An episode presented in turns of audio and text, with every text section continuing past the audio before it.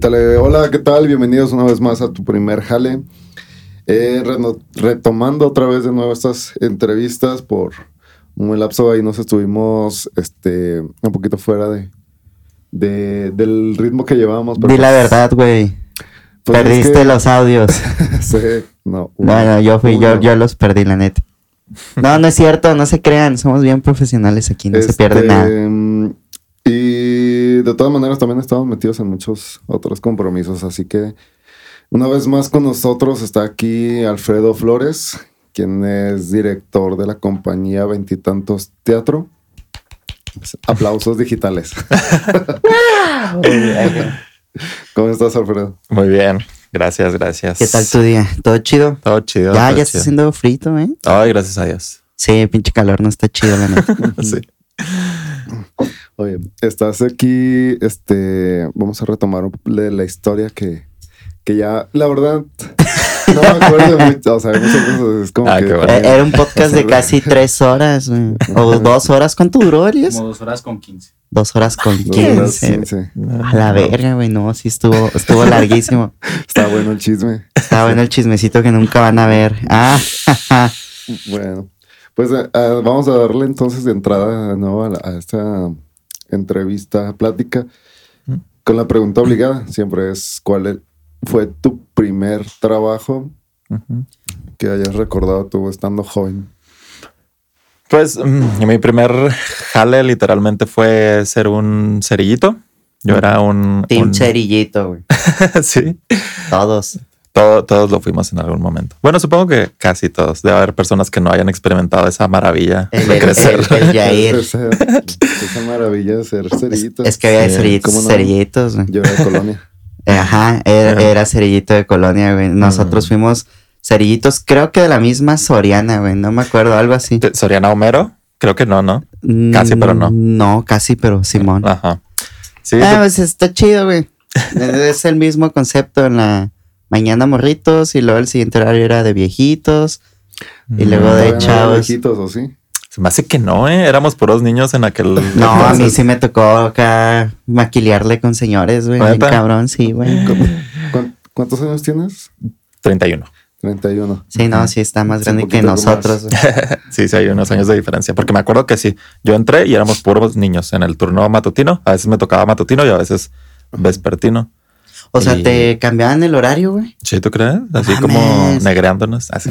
O sea, sí, pero no mames, güey. ¿Por qué te cambian el horario, güey? Qué No ojetes, güey. Y es que estábamos en vacaciones de verano. Me acuerdo que eran vacaciones. Entonces todos los niños de, de ahí de la colonia eh, de Paseos de Chihuahua, que es de donde yo soy, este, básicamente pues se avalancharon contra... Contra, para que querían ser cerillito, ¿no? Querían tener su Era, dinerito era la moda, güey. Era Sí. la moda. Si no podías ser cajero, tienes que ser cerillito, Sí, güey. sí, a huevo. Y después de cerillito te ibas a cajero. Es una triste historia, amigos. Así puedes pasar años en, en una tienda, güey. Como 11. Ay, ay. Bien contados. sí, güey. Aprendiéndote los códigos desde que era cerillito, güey. Ya sé. Y en, tu, y en tu caso, por ejemplo, ahí con los. O sea, con esa experiencia de ser cerillito, Ujú. ¿qué, qué es lo que veías? Por, por ejemplo, ¿cuántos años tenías? Híjole. Pues cuántos tendría, no sé si entre unos 10 y 12 años, más o menos. 10 Sí, y 12 años. El, y el máximo ¿no? eran Estar tra- 15. Estar tratando con, con este, señoras, señores, familias. Borrachos, güey. De todo, pero estaba bien chido, fíjate. Yo tengo la memoria bien clara. Digo, obviamente no me acuerdo de todo, pero tengo bien clarito una vez que una pareja, un chavo y una chava, hay más o menos jóvenes de unos 30 años. Ay, más o menos ya de nuestra edad actual. Ándale, joven. En algún momento, algún otro cerillito se acordará de nosotros. Exacto. Su pinche madre. Ay, aquellos señores jóvenes.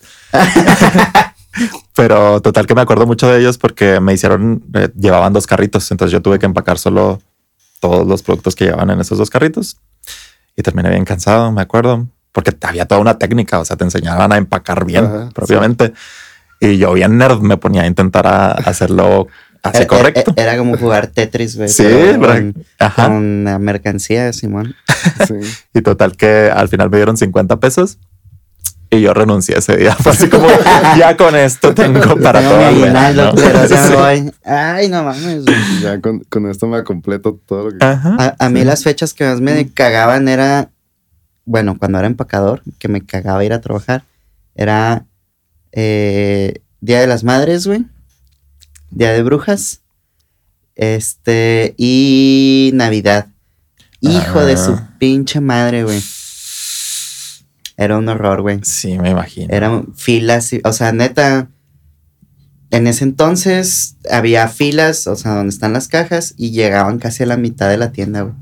Así estaban todas las pinches cajas abiertas, güey. Y luego la supervisora en chinga y nos volteaba a ver así con cara de ni se atrevan a irse, culeros. y nosotros así con cara de tenemos 12 años. Esto es explotación laboral. Eh, ¿No les pasa que también de repente, o sea, van al, a la supermercado y ven, no sé, con la persona que van acompañando y que empieza a meterla, a, o sea, a empacar y como se nota que nunca fue cerillito. ¿no? Como que es algo que ya eh, sabes quién empaca quién no. Sí, que meten las verduras con los cereales y, y las No, que- latas encima. Y es como, no, así no lo, va. lo más. Ay, güey, qué buen, qué, buen- qué buen tema. Mira, ¿qué es lo más culero que, que hayas visto que empacaran? O sea, a mí me llegó a to- tocar ver que ponían tomates abajo, güey. Y luego encima de los tomates, güey, ponían acá cosas pesadas, ¿no? Sí. Latas, así. Sí. O huevos abajo, güey, y latas. Yo, güey, ¿por qué empacan los huevos, güey? ¿Qué No, pedo, güey? no mames. A mí nunca me tocó que empacaran huevos. Qué horror. Ay, me pone bolsita, es que vengo caminando. Póngame doble bolsa. Y yo, Ah, sí. no mames, señora, bichi, trae unas papitas y ya. Ya Quieren bolsas. ¿no? Sí, Sí, güey, no mames. A mí sí me llegaron a madrear muchos productos así. neta. Y me frustraba porque yo sí empacaba bien. Sí, sí, yo también empacaba bien, la verdad. Simón. Me gané esos 50 pesos. a Ay, a mí me dieron una vez como un peso, güey, por empacar un chingo. También también, pasaba. Es que eso era lo malo. Era como un volado de que te podían dar mucho o nada. Hasta te podían dar nada por empacar un chingo. Ay, muchas gracias. Yo, yo sé que Soriana le paga acá. ah, güey, ponle focas a Soriana otra vez. Sí, está- en el caso, o sea, por ejemplo, pues, ah, para ti que. O sea, ese, ese periodo, ¿cómo de, después también te causó algo en ti para después, no sé, renunciar y luego buscar otro trabajo? ¿O cuánto tiempo pasaste sin volver a encontrar un. Uy, no, yo creo que ya después de, vaya, duré ese verano, nada más. No, no le seguí porque pues eh, empecé clases o se me hace que hasta renuncié antes, ¿eh? Fue así como, pues no, esto no es lo mío. A mis 12 años yo ya sabía que era lo no es mío. lo mío trabajar. Sí, trabajar en general. Cantinflas, vamos a meter aquí el video de Cantinflas. Simón. Ahí, ahí, ahí salió el video, grandiosísimo video video. de Cantinflas con el diablo. Ajá. Y pues le dice, no, no llores, diablo, póngate a trabajar. Queda el- perfecto. El, diablo le dice que, que, ¿y usted ha trabajado? No, nunca he podido trabajar y espero firmemente nunca hacerlo. Ah, Ay, qué cantinflitas. chido no tener que trabajar, la verdad. ¿Y cómo sobrevivías? O sea, ¿estabas estudiando? ¿Tenías beca o algo así? ¿Eras, eras chico eh, Mm, sí, eh, matadito? Vaya, yo, ¿qué sería? Yo creo que en la prepa es cuando ya conseguí beca. Ya, ya hasta después, este, entré al TEC de Monterrey y entonces pues con- conseguí una, una beca um, académica. ¿El, sí, el TEC tiene prepa? ¿Sí tiene prepa, no? Sí, tiene sea, secundaria también. No mames. Ah, eso no lo sabía, güey. Sí, hay, eh, si sigues todo el caminito desde la secundaria hasta la, la universidad de la maestría. Pura pública, vatos. Pura pública y no becado.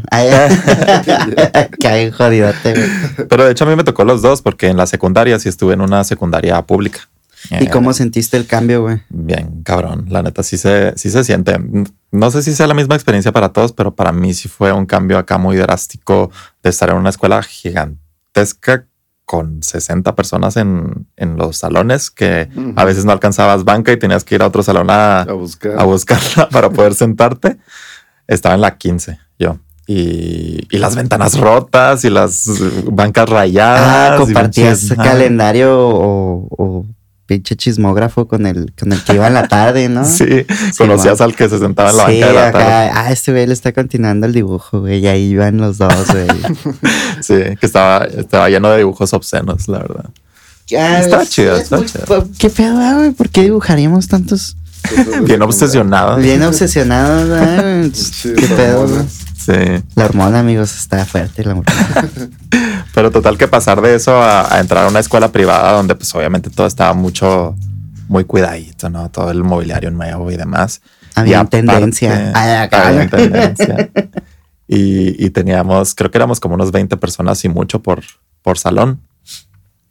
Pero aparte, lo que, lo que generó el, el cambio más drástico para mí fue que, pues, eh, a mí me tocó estar en los grupos donde estaban los niños que venían de la secundaria del TEC de Monterrey o de otras secundarias privadas, porque te dividían, en aquel entonces hacían esto que considero bastante drástico, dividían los salones por nivel de inglés. O sea, te hacían un examen de inglés y dependiendo de tu nivel te ponían en el grupo 1, 2, 3, 4, 5, 6, 7, 8, 9 o 10. Acá los Entonces, jodidos. acá. exacto. No mames. O sea, literalmente los que no sabían inglés estaban en el 10. Y era una burla O sea, constante. pero empezaban como el número mayor eran los más madreados. O sea, el número 10, el número uno éramos los los chidos. chingones. Los que sabíamos Ay, inglés. Sí. No mames. English. ¿En qué número estabas tú? En el uno, en el uno y en el dos. Pero es lo que te digo. O sea, a mí me separaron de muchos amigos que quedaron en los grupos un poquito, pues no me acuerdo si quedaron en, en el 10 o quedaron un poquito antes, ¿no? Pero nos separaron. Entonces yo quedé en esos grupos y era una burla constante. O sea, yo ahora lo veo y digo, ¿cómo se atrevían a hacer esa segregación tan extraña de los niños? O sea, Clasismo intelectual. exacto. En su materia de hoy, clasismo número uno, anótenle. Los del número 10 no valen. Ay, ay. Sí, porque si era así como que, "Uy, los del 10. Y yo, los del 10 son mis amigos. Nomás para que no en mi digan escuela nada. era como por el grupo de. Cuando hacías el examen de admisión, pues te acomodaban conforme tu resultado, ¿no? Ah, también. En la mayoría de los casos, la neta también aplicaban el de, ay, ya no hay espacio, güey, mételo en el que sea. Entonces Mm. terminaban güeyes bien inteligentes en un grupo de bien desmadroso, ¿no? güey? Ajá. Entonces que iban del A al D, me parece. Yo estaba en el J. no mames. manches, en el J, ¿es en serio? Sí, hay una historia que la, puede- la podemos eh, corroborar. Creo que tengo el diploma por ahí, güey. Me dieron el diploma al mejor promedio, güey. Tenía un 7.3, güey. No. Entonces mi mamá ya iba bien pavo real. No, mi hijo, primer lugar, güey. Le dan el diploma y a la madre, güey, se, se cagó. Y ahí me empezó a creer cuando le decía, mamá, es que todos reprobamos. O sea, nunca me creían ese pedo hasta que pasó eso y me dijo, ay, cabrón, no, sí, güey. Tan, tan raros ahí. güey". Pero sí, y pues, los pinches profes, güey, que nos tocaban también se mamaban. Claro. No, y, y acá era un poquito diferente porque te digo, era acomodado por el nivel de inglés, entonces realmente había muy buenos alumnos en todos los salones. Simplemente eso de que no supieras inglés, sí les daba pie a que, que fueran pues mamoncitos los, los Pues, niños, yo ¿no? considero que un buen alumno, más que inteligente, tiene que tener ingenio. También, Porque sí. hasta para hacer trampa necesitas tener cierto ingenio, güey. De que no se enteren los profes, de que tus papás, aquello, o sea, no sé, hay gente que es mala en matemáticas, ¿no? Y que le va muy mal en matemáticas, pero de alguna manera pasó, nadie se dio cuenta, o sea, eso es, supo resolver un problema, güey. De O hecho, sea, e- eso para mí es, es debería ser una buena materia eso, güey. ¿Qué materia considerarías tú que estaría chido que dieran? O sea, por ejemplo, que en lugar de que te dieran una materia súper compleja, güey, y que obviamente todas las ciencias tienen su lugar y su que ver, ¿no? O sea, pero por ejemplo que te, te dieran nutrición, sexualidad, pero mm, bien, o sea, Sí. una clase bien, ¿no? Sí. Yo considero que muchas de las personas que tenemos sobrepeso, porque tengo sobrepeso, es porque no sabemos comer bien. Entonces, Mm, Si nos hubieran dado nutrición desde el principio, tal vez tendríamos una noción de, qué cosas, ¿no? De- La- de hecho, la sí. desgracia de la pública. No, pues, digo, o sea, el intento de clase de, de sexualidad que nos llegaron a dar fue No. ponerle un condón a un pepino, güey, y Sí. la maestra toda ondeada. Y fue una clase en los tres años, güey, Sí. o sea. No mames. Y si había chavas embarazadas en la Claro, secundaria y en la claro. prepa, güey. Yo no mames. Claro, teníamos muchas dudas y las estamos resolviendo de la manera no adecuada. Las resolvimos bien cagándolas. Sí, si no tengo pepino. Oye, está muy grande ese pepino. Tendrá Wow. son varias babies acá. Ya sé. También te metían complejos, así que ese tamaño Sí, tiene que ser. Ajá, güey. Sí, Sí, es como que muchos chavillos también están muy educados por la pornografía, ¿no? Y es Sí. como que, ay, Sí. cabrón, güey, no mames. No, pues es no. irreal, güey, casi todo eso, güey, no mames. Sí, sí, es cierto. Y sí, yo considero que debemos de haber tenido clase de sexualidad, de nutrición. A mí jamás me dieron una clase de, de nutrición. Yo toda la vida he comido súper mal. Apenas ahorita a mis 31 años estoy empezando a comer verduras. Hazme el No chingado mames, favor, yo o sea, llevo como una semana sin tomar agua. Ah, no se crean, sí estoy tomando agua. el café. Ay, no. Sí, y que, que- que otra cosa también, no sé, estaría bueno que te, te dieran una clase para saber lidiar con Resolución de problemas. Resolución de problemas, sí, Ajá, a fin de Simón. cuentas. Ajá. De hecho, eh, hace salió una noticia hace ratito que estaban ya intentando meter educación financiera primero. También. Sí, que todo el mundo Entonces- sepa hacer una factura, güey. Eso sería un gran y- favor. o sea, eh, edu- imagínate a lo mejor y que los desde chavito te digan, no, este, ahorra, este, no gastes en pendejadas y así. que te enseña a diferenciar Finanzas tu, personales y así. Sí. dinero de, de los impuestos. Verga, güey. Ese todo ese pedo todavía seguimos batallando. Sí. Bien, cabrón, güey. Sí, Que hasta los niños pagan impuestos cuando van y compran una coca.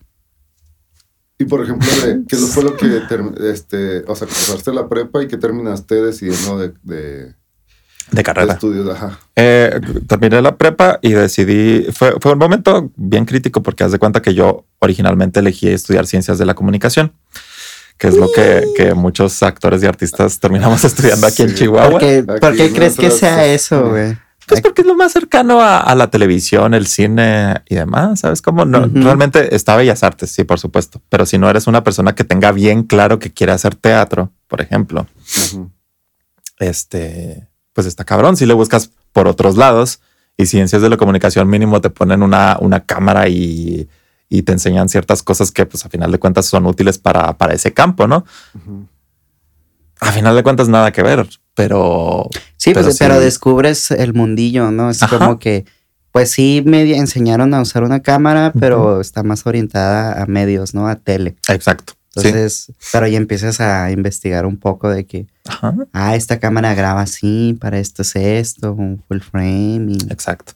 Ventajas del internet. Aprovechen un chingo el internet. Aprovechenlo, sí. Sí, no mames. Porque francamente, por ejemplo, yo elegí esa carrera, pero a final de cuentas no, no me fui por ahí. Días antes de que, días o meses, no sé cuánto sería, antes de que empezáramos las clases, este, fui y hablé con la directora y me cambié de, de carrera. Porque, no sé, como que to- to- el, no tuvo un buen recibimiento el hecho de que yo anunciara que, que iba a estudiar esa, esa carrera. Me acuerdo mucho de un profe que les platiqué la vez pasada que vine, Ajá. que literal me dijo, este, pero ¿y tú cómo vas a estudiar ciencias de la comunicación si ni hablas? Porque evidentemente Es un sí. el colmo de eso de varios. Sí, pero es como, es muy común. Hay mucha gente que no habla y de todas maneras estudia ese tipo de carreras y es- se dedica al arte y demás, ¿no? A eso voy a aprender, profe. Sí. Pero total que, pues, a, a- eh, a mí sí me traumó mucho su comentario porque lo dijo enfrente de todo el salón. Ah, todo, el- ok. todo el mundo se rió y fue así como, no, pues sí es cierto. No, pues yo mejor voy a ser ingeniero. Tiene más sentido, ¿no? Ah, sí. Eh, entonces yo le diría a los profes que tengan mucho cuidado con lo que le dicen a sus alumnos porque, porque si nos puede llegar a... Podríamos a tener, ¿saben cuántos comunicadores podríamos haber tenido? O sea, Si no trabajo hubiera sido. todos, pero ¿saben cuántos? Podríamos ser el estado con más comunicólogos en el país. Ay, ya llegamos. Truncos. Sí, Ay. somos, ¿no? troncos. Sí, y total que, pues sí, me sentí, no sé, a final de cuentas dije, bueno, pues... Bajoneado. Bajoneado y, y hasta cierto punto también, como soy una persona que siempre le está dando vueltas a la cabeza, así fue como, ok, este, pues tienes razón, o sea, sí tengo así como que, como que ciertas características que van más apegadas con este tipo de carreras que con esta. Entonces finalmente, me acuerdo que en el examen de aptitudes me salió que, que, que iba a ser reportero, que era bueno para ser reportero. Este, Desde antes tú ya traías esa espina de hacer algo artístico o con cámaras o medios. Sí, pero no lo tenía tan claro. O sea, desde niño, yo me acuerdo que, que desde niño dibujaba. Eso Ajá. es lo, lo que yo hacía, dibujaba como tipo cómics. llenaba cuadernos y cuadernos con, con dibujos de, de historietas. No sé, por ejemplo, veía Digimon o Dragon Ball Z o lo que sea. Blade Blade. Beyblade. sí, también. me, to- me tocó ver todas esas caricaturas, entonces las adaptaba yo en mis cómics originales, ¿no? Ah, bueno, bueno. Y lo que hacía yo es que además de dibujarlas, me encerraba en mi cuarto y, y me ponía a actuar todas las escenas que estaba dibujando, ¿no? Con la diferencia de que yo no dejaba que nadie jamás me viera hacer eso. Siempre la puerta cerrada con seguro y si llegaba alguien a entrar a mi cuarto me enojaba un chingo porque, porque me daba vergüenza que me vieran, ¿no? Pero verdaderamente, pues siempre, siempre dije, qué padre poder hacer esto. Pero yo no lo sabía encaminar, ¿sabes cómo? Sí. Pues la gente me decía, pues vas a ser dibujante, estaría bueno que se- seas dibujante. Y yo, uy, no, qué hueva, qué hueva dibujar 800 veces un Al día. caballo nada más para, para que cruce un campo, ¿no? O sea, pues no, no me llama tanto la atención hacer eso. Entonces mi cabecita no alcanzaba a, a vislumbrar que pues lo que se me antojaba era eso, ¿no? Llevar a la realidad las cosas que yo tenía en la imaginación en- en aquel momento. Y, en, eh, por ejemplo, en, en- tu cabeza, pues traías toda esta cuestión artística, ¿no? Y a la hora de estar en la escuela, eh, comentabas, por ejemplo, en la prepa, ¿no? Con lo del profe. eh, con cuestiones un- que a lo mejor serían de un poco más técnicas, ¿no? De matemáticas y así. ¿Cómo era convivir ese proceso, pues, creativo que tenías en tu mente, pero pues estabas en, en la escuela y era como que todos querían irse a ingeniería Mm, y estás en el- la edad donde, ¿qué voy a hacer? mm, ¿Para dónde voy? Todo este show. ¿Cómo, cómo lidiaste tú con, con todo ese pedo? Pues te digo, fue así, fue, fue, fue muy difícil. O sea, verdaderamente yo dije, aunque yo sea creativo y lo que tú quieras, porque hasta me, me acuerdo que la maestra de teatro una vez me dijo, venga a hacer audición porque tiene muy buena voz. Y e hice audición y, y tuvimos la primera, el primer ensayo. Nos pusieron a, a agarrarnos las manos y no sé qué ejercicio teatral hacer. Y yo dije, ay no, Ay, Qué vergüenza, ay, no. quiero estar tocando gente y que me toque la gente, ¿no? Entonces, verdaderamente fue así, pues como un choque de que si quiero hacer cosas creativas, pero como que no tengo. Hay que romper cierta barrera que te incomoda. ¿no? Hay una barrera muy grande aquí que no me deja Sí. y que si me voy a una ingeniería, pues no voy a tener esa bronca, ¿no? Pues yo perfectamente, la verdad, siempre fui nerd, he sido nerd por naturaleza, o sea, siempre me he enfocado mucho en tanto trabajo como escuela, entonces que me fuera bien en la escuela no era hasta cierto punto difícil para mí, simplemente me enfocaba, estudiaba y, y pasaba chido las cosas, ¿no? Entonces, pues así fue, fue, finalmente me decidí por una ingeniería, estuve ahí estudiándola completa, la cursé completa, a pesar de que yo para segundo o tercer semestre sí le dije a, a mi papá, me acuerdo que le dije, híjole papá, la neta me, me equivoqué de carrera, o sea, esto no es lo mío, definitivamente no es lo ¿Y mío. qué te dijeron tus papás?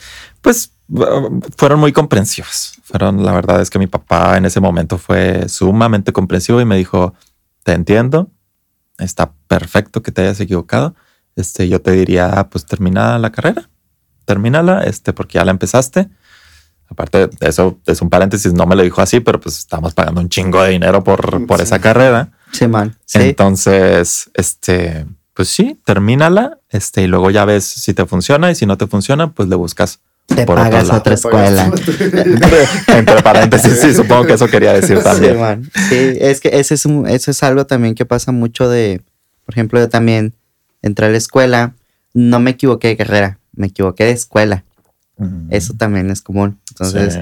como que a los padres les llega eh, pues ese conflicto, ¿no? De que, pues sí, te gusta la carrera, pero no te gusta la escuela y pues estamos pagando lo que podemos. Y, y pues es, pues sí es cierto, no es lo que se Sí. puede, ¿no? Sí, Entonces, definitivo. Algunos abandonan la escuela y otros pues sí le siguen por mera... ¿Cómo me has dicho, güey? Que, que era como... Terminé mi carrera por mi... Por mi, mis tics de hacer algo, güey, de terminar algo, güey. Sí. Sí, O sea, también. hay gente sí, que sí. se clava bien cabrón y que no me gusta, pero ya estoy aquí. Sí, y ta, ta, ta, ta, ta, ta, hasta que la acaben. sí, sí. Y, y- y no sé si eso es bueno o malo, fíjate, yo no, yo no sería quien para juzgar si, si es bueno o malo, yo creo que depende de la persona. Este, pero a final de cuentas, pues yo terminé la carrera, este, me sentí satisfecho con haberla terminado, pero definitivamente sí tuve muy claro que en cuanto la terminara, lo primero que iba a buscar es empezar a moverme en el campo artístico, buscarle a lo que realmente me gusta. ¿Y cómo fue ese acercamiento? Eh, tuve la oportunidad de conseguir trabajo en, en, Monterrey. En cuanto salí, me dieron trabajo en la ciudad de Monterrey, en una empresa que desarrollaba aplicaciones móviles. Okay. Que por cierto estuvo bien chido porque precisamente me dieron una plaza ahí en esa empresa que era mucho más creativa que técnica. Porque los que salían con mi perfil, yo estudié ingeniería en tecnologías de información y comunicaciones, se llama. Entonces es básicamente como sistemas, ¿no? Una manera muy fancy de decir sistemas con ciertas diferencias. Mm, y la mayoría de mis compañeros estaban yendo a puestos muy técnicos. Entonces, cuando yo empecé a hacer entrevistas de trabajo, precisamente me tocó hacer entrevista con, con esa empresa para un puesto muy, muy técnico. Y literal, mi jefe, quien terminó siendo mi jefe, me entrevistó y él fue el que se dio cuenta y me dijo: A ver, Alfredo, pero yo tengo una duda. Si yo te pusiera un problema técnico y un problema creativo, ¿cuál preferirías resolver tú? Y le dije, no, pues el creativo. Y lo me dijo, ok, ¿y por qué estás aplicando para, para este puesto? Este puesto es muy técnico. Y yo, es que tengo pues, hambre. Todavía soy un niño, acabo de salir de la carrera, no sé qué Híjole, ¿cuánto me va a pagar, oiga? Primero que nada, ¿cuánto me va a pagar? sí, antes que nada. Entonces te mandó para el área creativa. Creativa, o sea, tenía otro puesto disponible que todavía no anunciaba que estaba abierta esa vacante. Y me dijo, pues. No, no batallaste cuando te dijeron, Simón, todavía no está planeada ni hay una estructura para esta, esta, pues esta vacante. Y te toca a ti formar la estructura, ¿no? De que, ok, el departamento no existe, ¿qué ocupamos? No, pues esto, y empezar y ese. Ahí empiezas a estructurar un sistema de un, departamento inexistente que a lo mejor está en un plan de desarrollo por una empresa, pero es como que pues, joven recién egresado, rífesela, este, haga todo eso. ¿No, no, no te pusiste a pensar en ese, en ese show? Yo creo que en ese momento no tuve tiempo de, ponerme a pensar tan, tan estructuradamente el show, ¿no? Pero, pero sí, ahora que lo veo años después, pues sí es mucha responsabilidad, ¿no? Era una startup, era una empresa muy, muy pequeñita la que, la que me contrató allá en Monterrey. Y definitivamente, pues es como tú dices, yo era el departamento de, de dirección creativa, ¿sabes cómo? Entonces yo tenía que estructurar ese departamento con ayuda de mi jefe, obviamente, que ya tenía más o menos una idea clara de lo que quería, pero está cabrón. sí, porque eres parte de, de, un, de una escalerita, ¿no? O sea, eh, ese departamento tiene que hacer cierto trabajo para que otro departamento funcione. Exacto. Entonces, es como que, ok, llegas y pues es un glaciar de nada, ¿no? Y tú, ¿qué? Madres, ¿no? Pues horrible. ¿Qué hago aquí? Pero pues empiezas a, hacer, ¿no? De que, ok, como mi departamento, bueno, en este caso, a mí, porque a mí me tocó algo parecido, yo fui así de que llegó una empresa donde apenas iban a meter el cotorreo audiovisual. Sí. Entonces, era de, ok, ¿cómo me comunico con el güey que programa? ¿Cómo me comunico mm. con la persona que se encarga de esto? ¿Y cómo me mm. comunico con la persona? Y era como que, ok, ok, ok, porque el, departamento de video terminaba colindando con todos, ¿no? Claro. Entonces era como que, ok, pues hay que hacer hojitas, ¿no? De un manual. Cuando te toca hacer un manual para una empresa de un departamento inexistente, o sea, a mí me tocó la fortuna de que, ok, llegaste y pues no había, pues, chamba aún de video pero tenías que empezar a ver, vamos a estructurar un manual operativo para ese departamento y es como que, mames, yo no sé hacer manuales y ahí andas viendo, ¿no? Cómo hacer un índice en Word, ¿no? Ah, la verga, güey. que al final de, de cuentas te, sirve plasmar textualmente cómo, cómo hacer un manual. Por ejemplo, hace poquito me tocó hacer uno de todo un proceso que, que desarrollamos aquí en el estudio para teatro y, y, me tocó estructurar un manualito, ¿no? De cómo desgrabar teatro a nuestra manera de entenderlo. Claro. Es solo, amigo, lo voy a vender. Está bien chido, está bien chido. Lo voy a vender para, para. No, tiene patente. Pero sí, o sea, estructurar todo un proceso en un, en un departamento, si tiene su ciencia y, y valórenlo. Y si les toca, ese pedo es sin miedo, güey vas a aprender, vas a aprender un chingo de cosas. Ahí vas a saber si te equivocaste o no. Definitivamente sí. y lo estabas en Monterrey. ¿Cómo es El, show de mudarse? Fue, pues fue muy sencillo porque yo, yo tenía muchas ganas de salir de, de aquí de Chihuahua precisamente por eso, porque yo no veía aquí lo que buscaba, yo no veía escuelas de cine, por ejemplo, que, que fue lo primero que se me vino a la mente ya después que se me abrió la mente. Fue Ahí hay como, industria. ah, pues, cine, cine, quiero hacer cine, ¿no? Le decía a un amigo, es que mi sueño es que mi nombre aparezca en los créditos de una película. Ya si aparezco en los créditos de una película, como sea, yo soy Mm. feliz, le dije en aquel entonces, ¿no? Y, y, y ya, entonces por eso, por eso para mí fue, fue maravilloso la oportunidad de poder mudarme de aquí de Chihuahua. Y en cuanto llegué, pues lo primero que hice fue empezar a buscar escuelas de cine. Afortunadamente ahí había varias opciones, creo que eran como tres las escuelas de cine que había en ese entonces, no sé si sigan vigentes eh, las tres, eh, pero a mí me tocó estudiar en, en una de ellas y me metí no a la carrera, sino a un diplomado que era este de tres semestres. Y me acuerdo que inicié y en el primer semestre pues es obviamente el semestre de introducción, ¿no? De que te dan- Historia. Léale, escríbale, apúntele bien.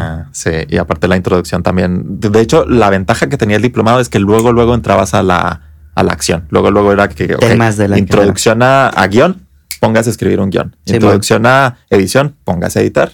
Y así. Pues te quitan todo el tronco común, ¿no? O sea, son Sí, normalmente son seis semestres, tres de En tercero ya te empiezan a meter como cosas de la carrera. Ajá. O sea, acá es, sí duras menos, pero es todo Intensivo. a la Sí, carrera. de golpe, así.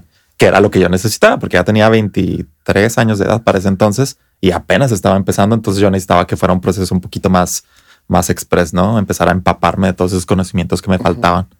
Y, y ya empezamos y me acuerdo que llegó, llegué a un punto en el cual dije, chinga madre, o sea, ya estoy estudiando lo que quiero estudiar, pero ahora no sé qué es lo que voy a hacer en este, en este Sí, ámbito, para qué soy áreas- bueno aquí. Sí, como, o sea, te encuentras con otro polpo, ¿no? Otro. Llegas sí. y chingados, ¿y ahora por dónde jalo?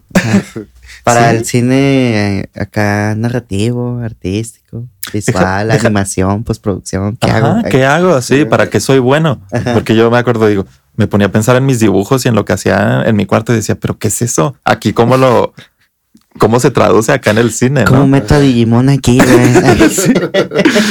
Y pues por supuesto que si lo piensas y te sales un poquito de tanto ensimismamiento, pues es escribir, dirigir y actuar, a final de cuentas, ¿no? Y editar también un poquito, porque pues estás Es conocimiento básico de todo. es de base, es de todo, ¿no? Entonces es elegir lo que quieres hacer en cada momento, ¿no? Y en ese momento, pues yo, yo lo único que tenía claro es que quería hacer películas. Así, así le dije a, a, mi, a mis maestros. Y me acuerdo que una vez trabajé, ya estaba trabajando en mi primer cortometraje que me invitaron a hacer extra, eh, que fue lo que me hizo cumplir mi sueño porque ya apareció mi crédito ahí en, en el cortometraje, que estuvo bien chingón porque firmaron con, con cámara, con una cámara bien padre, cre- creo que es Arri. ¿verdad? y están bien caras. güey. Sí, era una camarota así gigantesca que podíamos ver ahí en el monitor perfectamente la toma y se veía así, como Se una veía- película. Se, Se me veía veían precioso. los mocos.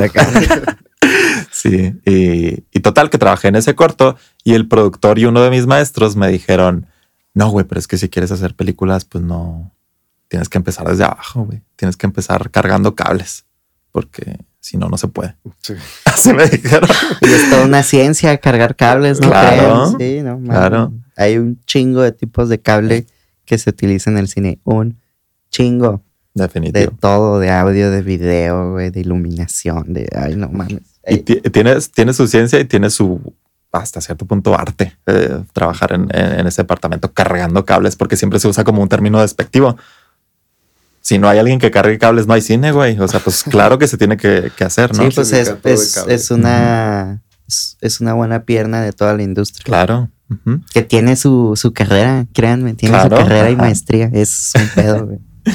Y, y total que me dijeron eso y yo dije, no, ni madres, porque yo ya, yo ya estoy viendo qué es lo que, No, para, lo que soy No, bueno. ni mergas, yo quiero escribir. Sí, pues yo no, yo no soy bueno para eso, yo no soy bueno cargando cables. O sea, verdaderamente, por ejemplo, llevé la clase de fotografía y pues, tengo un pulso de borracho. O sea, la neta no.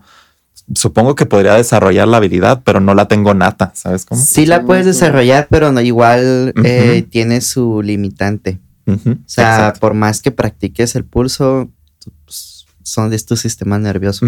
O sea, tendrías que operarte, yo creo, para que dejes de temblar menos. Exacto. Hay Entonces, técnicas de respiración. O sea, empiezas a grabar y es como que pausas la respiración unos segundos o te apoyas en cierta posición y es como que deja de temblar un, un pequeño lapso, ¿no? y ya tienes esa toma. por ahí. Esa toma y luego ya. y tiembla, tiembla. Sí, ajá, sí. Sí. Tiene, tiene sus técnicas. Y total que pues ya yo les dije, dije, no, ni madres, o sea, yo no, yo no puedo empezar cargando cables, o sea, eso no es lo, lo mío definitivamente. Y, y también llevé en ese momento la materia de actuación, introducción a la actuación para cine.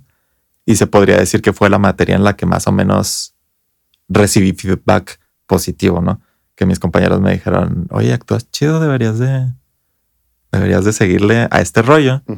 Entonces fue cuando se me prendió el foquito un poquito de, ah, pues por aquí le puedo empezar. Entonces, sí es desde abajo hasta cierto punto, porque pues ser actor es hacer casting, es buscar proyectos que te aprueben para esos proyectos, que te meten personaje. y tú no tienes nada que ver con el proceso creativo de, de la producción, ¿no? Realmente nada más estás ahí, interpretas un personaje como te lo pide el director y ya, es mucho lo que haces porque sin actores no hay, no hay película y no hay este, obra de teatro, pero a final de cuentas pues sí es una especie de empezar desde abajo Ujú. y, y dije, bueno, pues entonces por ahí, por ahí me voy. Yo me encerraba en mi cuarto a actuar las escenitas que dibujaba, pues voy a empezar a hacerlo de manera profesional. y, y ya, empecé a agarrar por ese, por ese caminito y por ahí me fui metiendo. Ah, en ese momento me tuve que regresar aquí a Chihuahua. Ya no, por cuestiones este, familiares y además de trabajo, porque en ese momento cerró la, las oficinas, la empresa en la que estaba trabajando. No cerró la empresa porque seguíamos trabajando desde casa, home office, pero ya no había las oficinas físicas. Entonces, pues dije, bueno, me voy a regresar unos meses a Chihuahua, voy a ahorrar un poquito y me voy a ir a Ciudad de México. Esa era mi tirada en aquel entonces. Y así lo hice. Entonces me regresé aquí a Chihuahua y dije, bueno, pero si voy a estar dos, tres, seis meses, los meses que sea aquí, voy a seguirle a lo que estoy haciendo, ¿no? Entonces empecé a buscar escuelas de, de cine. No había. Este, cursos de cine. No había. Finalmente terminé encontrando un curso de actuación que si te pones a pensar, también hay muy pocos. Hay muchas escuelas y talleres de teatro que te enseñan a hacer teatro. Pero así que se enfoque en actuación, independientemente de si es para teatro, cine, televisión, no hay muchas opciones, o al menos no claras, publicitadas así Ah, específicamente. hay mucha tal. diferencia entre un actor de teatro y otro de cine. Sí, Sí. sí, sí, sí. Este, dicen que, qui- quien es, quien logra ser actor en teatro, la arma en cualquier, en cualquiera de los tres. ¿Por qué? Porque realmente el ser actor en teatro requiere una disciplina muy, muy específica, porque tienes que estar en el teatro, a diferencia de en el cine, no hay un editor. Entonces, la edición es un trabajo conjunto entre la persona que está iluminando, la persona que está poniendo el sonido y los actores que están actuando en ese momento. Sí, entonces la responsabilidad se podría decir que es un poco más grande porque nosotros tenemos que llevar el ritmo marcado por el director para que, la- para que el producto final y la edición de la obra de teatro sea el adecuado, ¿no? Así como en una película, tú te puedes sentar, ya grabaste el materi- material y le dices, no, aquí le voy a dar un poquito de aire para que se escuche un poquito más dramático el texto que va a decir el actor, ¿no? Porque tengo este, este pedacito extra. En teatro no se puede. Si no lo haces con esa pausa Sí, dramática, pues no sale y punto. Sí, pues es mucho más marcado un trazo en teatro. Exacto. Y, y tienes que controlar muy bien tu voz, tienes que controlar muy bien el, tu cuerpo. Este, entonces son muchas, muchas cosas que a final de cuentas, si tienes esas herramientas y luego te ponen a actuar en una película, te va a resultar un trabajo mucho más fácil porque te van a pedir que, que, que, que estés en tu marca, por ejemplo, ¿no? Y en el teatro ya, ya sabes que tienes que estar en esa marca para que la luz te llegue perfectamente bien, ¿no?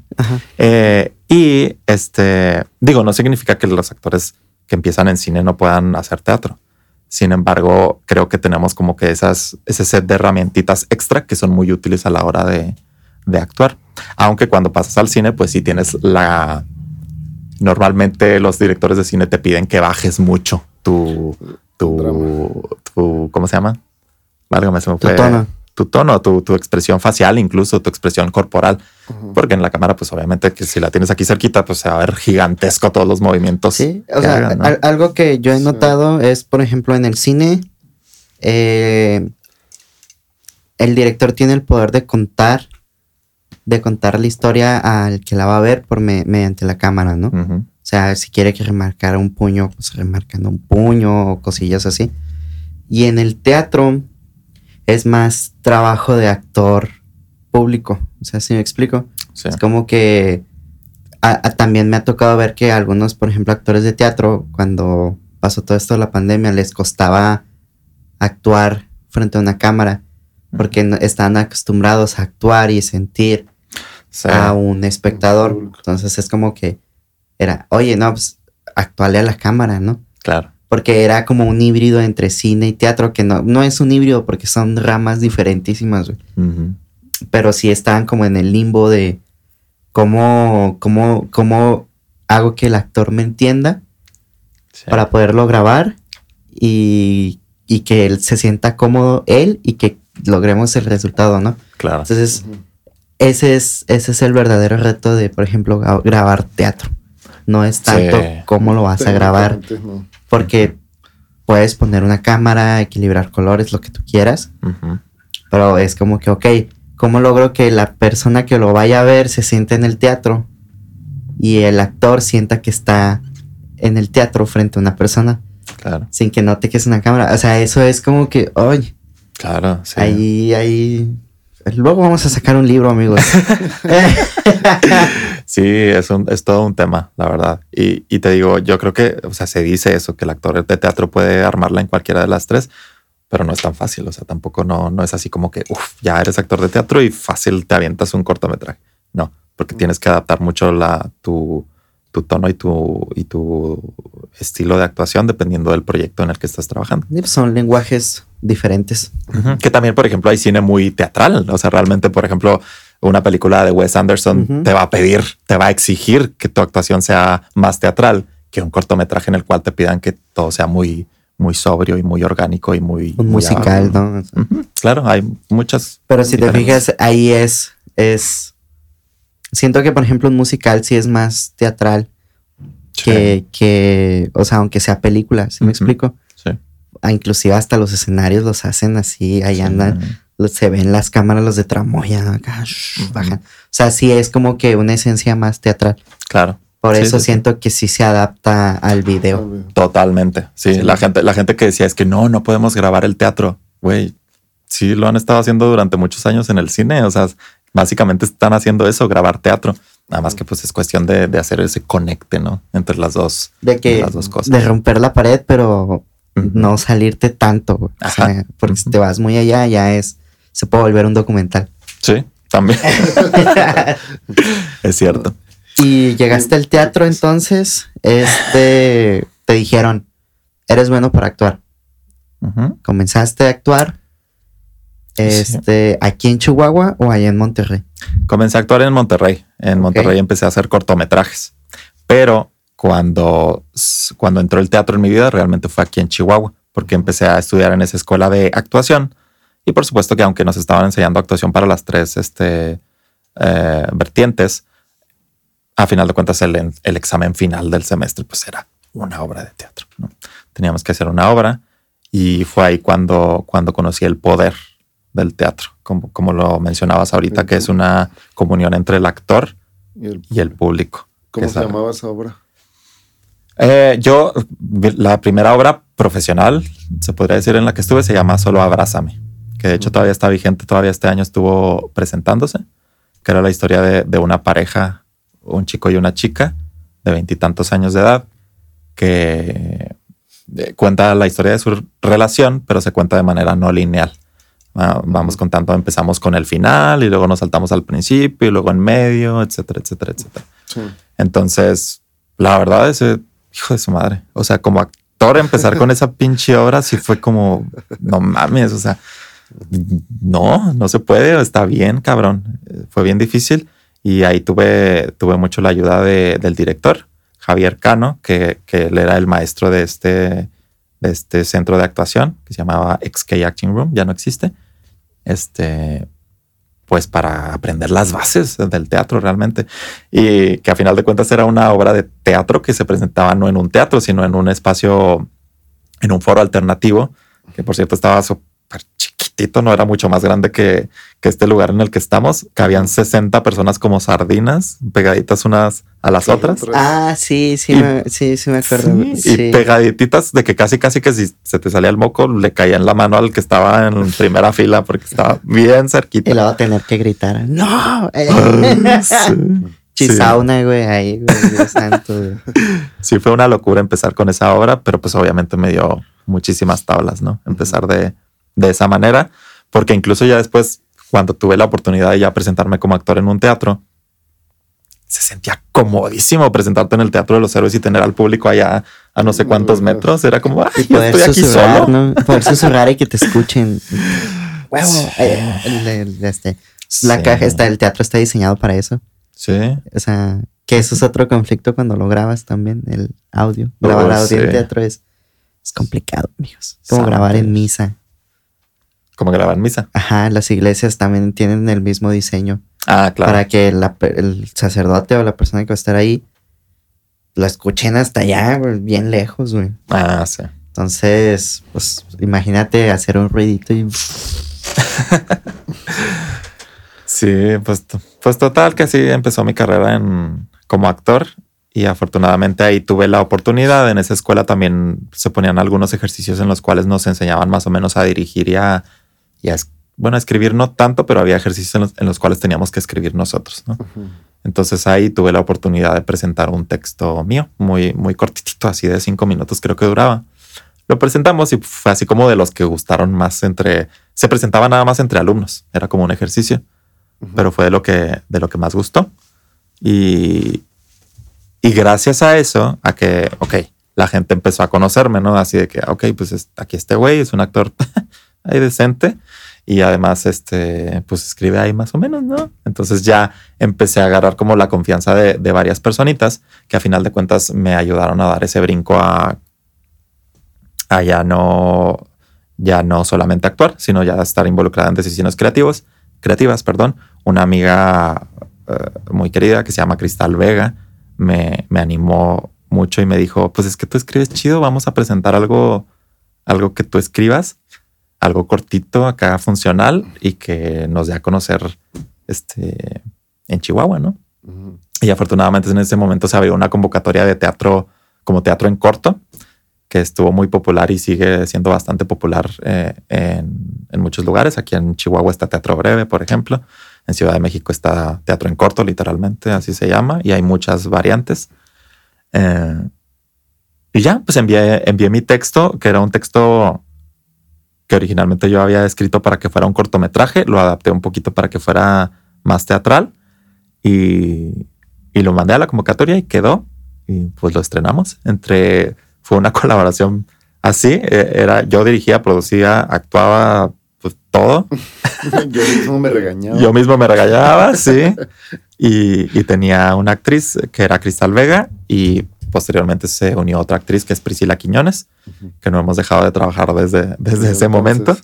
saludos, Y- Priscila. Saludos, Prish. Te amamos. Este, y, y ya, trabajamos la obra entre los tres. Fue una chinga. Era una obra de 15, no, en ese momento duraba casi media hora. Este, ya después la, la recorté y duraba 15 minutos. Pero este, fue una chinga, pero fue funcional, la verdad. Nos fue chido con el público y fue como una, una introducción a lo de, que podía de hacer. ahí, de- o sea, de esa obra, por ejemplo, nace la idea de, de hacer veintitantos teatro o eso fue todavía posterior. Sí, fu- fue gracias a esa obra. De hecho, esa obra literalmente se llamaba Veintitantos. Se llama Veintitantos. Que de hecho ustedes en- Ah, la sí, grabaron. Yo sí sé de qué se trata, amigos. Allá en- Y, y total que la hicimos, tuvo éxito y fue como, ok, si ya tuvo éxito esto, entonces tenemos que quedarnos, tenemos que seguir trabajando. Y fue cuando surgió la idea de constituir esta compañía que se llamara Veintitantos. ¿El nombre tú se lo pusiste o cómo se ocurrió? Cómo se, les Se lo ocurrió? puse literalmente porque la obra era popular, ¿no? Entonces, Ajá. en ese momento estaba caliente la obra, la gente la ubicaba, les gustaba. Entonces yo dije, pues ah, de aquí soy. Le pongo ese para que ya sea marca de nuestros productos, ¿no? Ok. ¿Y por qué el nombre también? O sea, ¿de dónde salió el nombre para la, la obra. Para la obra. O sea, pues sí conozco la, la, obra, la grabamos y todo ese show, pero...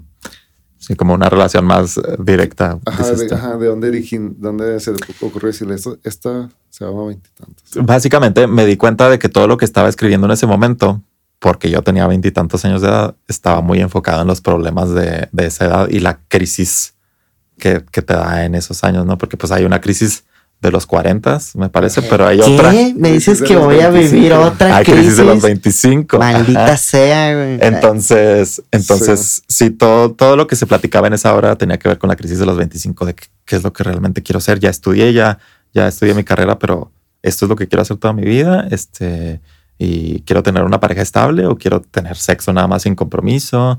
Todas esas interrogantes que te salen y, y, y, y dices, madres, o sea, yo pensé que ya tendría mi vida resuelta ahorita y ni madres, ¿no? Ingenuos. Entonces todo lo que empecé a escribir en ese momento te, iba relacionado con esa crisis. Y dije, va, pues vamos a enfocarnos en, en esto, que es lo que está funcionando ahorita, que es para lo que yo soy más funcional, porque estoy escribiendo pues, hasta cierto punto honestamente de todas mis experiencias y de lo que, y de lo que siento. Y ya, por eso nos fuimos por, por ese nombre. Por el nombre, Uh -huh. ok. Y de ahí entonces ya empiezas con, con la compañía, Uh -huh. tantos. Estabas antes de esto también trabajando en otros, en otros procesos creativos, porque ya acabas de salir de, de la escuela, ¿no? Del diplomado. Sí. sí. Uh -huh. Entonces, a la parte que llevabas la, la compañía, ¿qué otras cosas estabas desarrollando? Uy, la verdad en esos años sí era, era muchísimo trabajo, afortunadamente. Aunque llevo poquitos años en el teatro, he tenido la fortuna de que proyectos no han faltado nunca. Entonces en ese entonces sí era demasiado el trabajo. Me acuerdo que estaba en una compañía de teatro infantil donde teníamos funciones, pf, un chingo de funciones. Prácticamente diario teníamos funciones en las mañanas en las escuelas. Uh -huh. Llevábamos las horas a las escuelas. También estaba colaborando. Llegó un punto en el cual yo estaba trabajando en cinco obras de teatro al mismo tiempo. Entre que dirigía algunas, este, actuaba en otras, ¿no? Entonces, sí fue muchísimo aprendizaje. Sí, sin eso, la neta, no ni de chiste sabría todo lo que todo lo que he aprendido hasta ahorita, que me falta mucho para aprender, pero, pero ahí la llevo. Este, y, y también aprendí que estar en cinco proyectos al mismo tiempo no, no es tan, no es tan funcional, porque no le das, sobre todo si estás dirigiendo un proyecto, yo creo que tienes que ponerle toda tu atención a, a ese proyecto en ese momento, te tienes que enfocar totalmente en lo que estás dirigiendo. Porque tienes que entender la historia de pe a pa, tanto superficial como profundamente. Tienes que entender a cada uno de los personajes y eso lleva un chingo de tiempo y un chingo de análisis, no nada más tú como director, sino también con los actores que estás preparando para que trabajen esa apuesta. Entonces, si a raíz de, de, ese tiempo en el que tuve mucho trabajo, dije, no, pues me tengo que, me tengo que enfocar, tengo que, que saber qué proyectos elegir y dedicarle todas mis ganas y todo mi tiempo a ese proyecto. Si estás nada más actuando en varios proyectos, pues todavía es factible, sobre todo si tienes mucho tiempo. Este, eh, si te dedicas 100% a eso, pues sí es factible que estés en varios proyectos. Pero, pero no tantos. La neta, sí, sí, sí es algo a lo que se le tiene que tener respeto. Luego se llega a un punto en el cual te diviertes tanto haciéndolo que, que parece que estás jugando todo el tiempo y no, estás trabajando. Uh -huh. Estás jugando en el trabajo porque tienes que jugar, uh -huh. pero es trabajo. Entonces tienes que te, tenerle mucho, mucho respeto a lo que, a lo que estás trabajando. El, el proceso para hacer una obra de, de, teatro, ¿cuál es? O sea, inicias primero buscando al dramaturgo, en este caso puede ser tú, uh -huh. pero ¿qué es primero escribir? ¿Cuál es todo ese proceso? ¿Cómo llegas a la puesta en escena? Pues es un proceso, se podría decir similar al del, al del cine. Realmente es empezar con una idea. Uh -huh. De la idea te vas a, a, buscar terminar un texto. Que ahí es donde se empieza a diferenciar un poquito porque hay obras de teatro que trabajan el texto ya con actores, ¿no? Por ejemplo, hay unas obras experimentales que, que buscan que el texto sea creado a partir de las experiencias que tienen los actores y los personajes ya en los ensayos pero lo más convencional es que se cree un, un, texto, que el dramaturgo escriba Luego que se busque un director, si a un productor le interesa producir ese texto, que busque a un director. Ya teniendo un director, pues entonces empieza a armarse el cuerpo creativo de los creativos y se empieza a hacer el casting de, los actores que hagan match con, los, con cada uno de los papeles. Se podría decir que es toda la etapa de preproducción. Comienzan los ensayos, chingamadral de ensayos y a la par de los ensayos empieza a trabajar todo, toda la escenografía, este, la utilería, los vestuarios, el diseño de, de maquillaje, de peinados, etcétera. Todos los creativos van trabajando a la par de los ensayos para que comiencen los ensayos generales en los cuales ya todas esas áreas que estuvieron trabajando durante mucho tiempo por separado, unidos obviamente por juntas de producción y demás, este, se junten ya en el, en el montaje como tal. Y, y luego pues ya viene el estreno. Regularmente, por ejemplo, en Ciudad de México, pues es muy común que desde un principio ya se tenga designado cuál va a ser el, el teatro y cuáles van a ser las fechas de la, de la temporada que se va a tener para abrir una obra de teatro.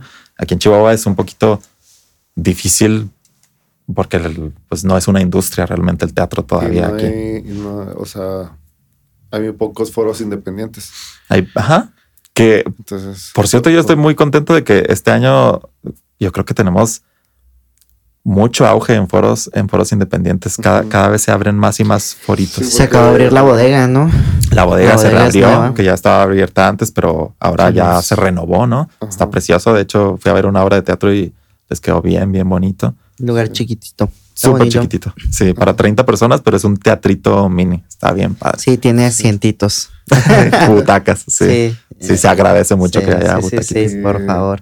Porque sí, o sea, por ejemplo, aquí en Chihuahua los, los grandes teatros, o sea, de los héroes, Ujú. el Fernando. Saavedro y el de la ciudad son los tres más grandes y todo se lleva un, pues toda una, una burocracia de por medio para la solicitud, o sea, lleva mucho trabajo encima, entonces cuando Sí. tienes, a lo mejor para, para compañías que apenas están empezando y tienen sus primeras indis- inicios, que tengan también varios foros independientes donde presentarse y hacer pruebas y demás. Sí. Entonces está súper genial. Eso, eso que dijiste, por ejemplo, hacer Ajá. pruebas es esencial.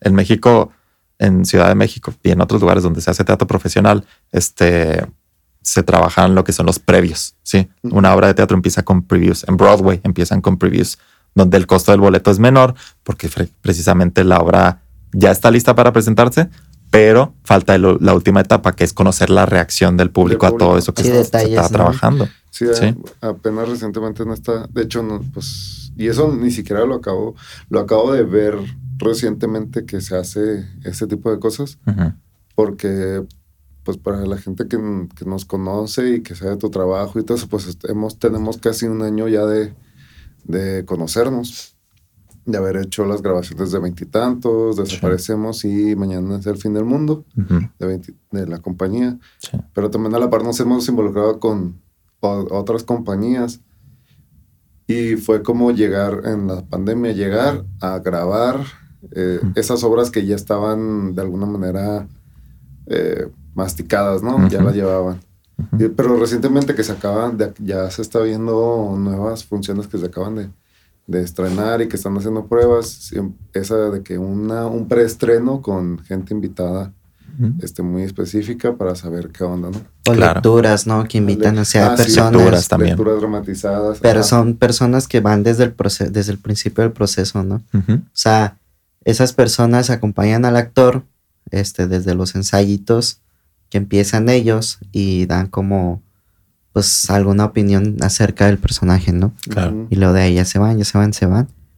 Hasta un ensayo, bueno, ensayos generales, luego una función para ver cómo, ¿Cómo cómo funciona? funciona y luego ahora sí ya el estreno. Exacto. Sí, Sí. man. Ujú. Sí, es todo un proceso. Sí. Todo un proceso. Y aquí en Chihuahua muchas veces pues se, se busca saltar ese, ese paso de los previos, ¿no? Porque pues, híjole, está cabrón ya conseguir un teatro para presentarte y luego para que sean previos, pues no. Sí, es Tiene caro. que ser el gran estreno para que jale a la gente y para que funcione y demás, ¿no? Pero pues es a lo que aspiramos, a llegar a, a esa oportunidad de tener, tener los previos y precisamente los foros independientes te ofrecen esa, esa posibilidad, ¿no? Este, ok, yo voy a estrenar mi obra en el Teatro de la Ciudad, pero la semana posterior voy a tener estas tres, cuatro funciones este, como previos en La Bodega o en Foro 4 o en Panorama Arte o en Teatro Bárbaro, ¿no?